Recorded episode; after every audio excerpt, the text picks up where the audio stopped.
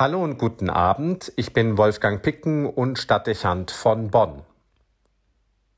Wie soll man sich in Konflikten verhalten? Wie in einem oft durch Feindseligkeit gekennzeichneten Umfeld agieren? Was wäre ein verbindlicher Maßstab, wenn man sich verteidigen oder seine Position gegen Widerstände vertreten muss? Das sind Fragen, die jeden immer wieder einmal bewegen, und zwar dann am meisten, wenn das Leben die Auseinandersetzung fordert. Es ist die Frage nach der richtigen Moral im Streitfall.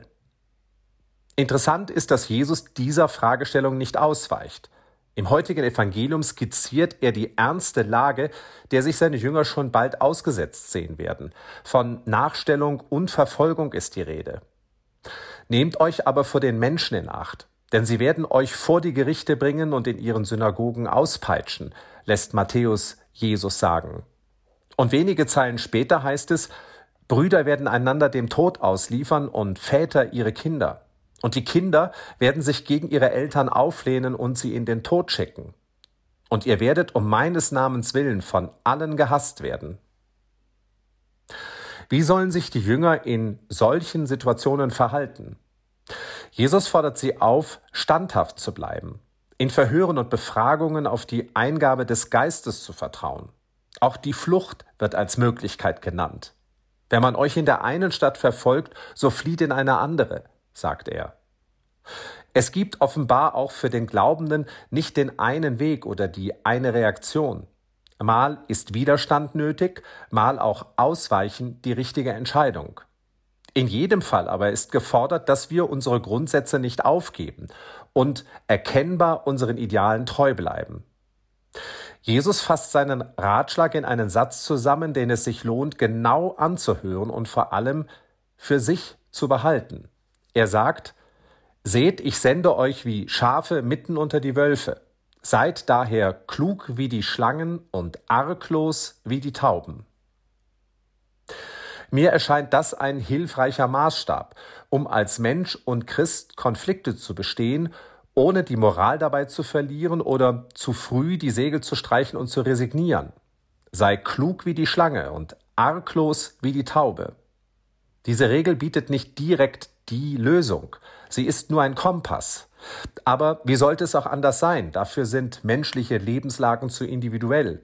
Eine Abwägung bleibt niemandem erspart. Der heilige Anno trug einen Bischofsstab, dessen Krümme eine Schlange zeigte, in dessen Maul eine Taube saß. Bei den wichtigen Entscheidungen, die er zu treffen und den Streitigkeiten und Problemen, die er als Bischof und Landesherr zu lösen hatte, hielt er sich mit dieser symbolischen Darstellung so das Leitwort Jesu beständig vor Augen. Viele Prozesse, auch Konflikte, haben nicht selten eine eigene Dynamik, bei der man schnell geneigt ist, im Reflex zu handeln, statt besonnen zu sein und ausgewogen abzuwägen, was zu tun ist. Da kann es nützlich sein, sich immer und immer wieder dieses Wort in Erinnerung zu rufen. Sei klug wie die Schlange und arglos wie die Taube, um der Gefahr zu widerstehen, die Prinzipien zu verraten oder sich später Vorwürfe machen lassen zu müssen. Erzbischof Anne von Köln ging sogar noch einen Schritt weiter. In den Stab waren auf seiner Augenhöhe drei Buchstaben eingelassen A, R, T. Fromme Interpretationen nahmen an, die Buchstaben stünden für den lateinischen Satz Adveniat regnum tuum, dein Reich komme. Historiker aber nehmen an, dass es eine andere Bewandtnis hatte und die drei Buchstaben für die Mahnung standen Anno regete ipse. Anno reiß dich am Riemen. Der Bischof forderte sich selbst auf, nicht der Dynamik des Augenblicks, oder der Versuchung der Macht zu erliegen. Reiß dich am Riemen. Sondern stattdessen immer und immer wieder den Rat Jesu zu befolgen, sei klug wie die Schlange und arglos wie die Taube. Ich meine, ob im privaten, im politischen Leben, der gerade vom Wahlkampf und mancher Dummheit geprägt ist, wie aber auch im kirchlichen Krisenalltag sei es sinnvoll, diesen einen Satz Jesu zu beherzigen.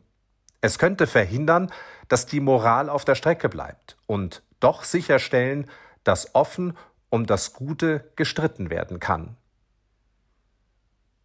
Wolfgang Picken für den Podcast Spitzen aus Kirche und Politik.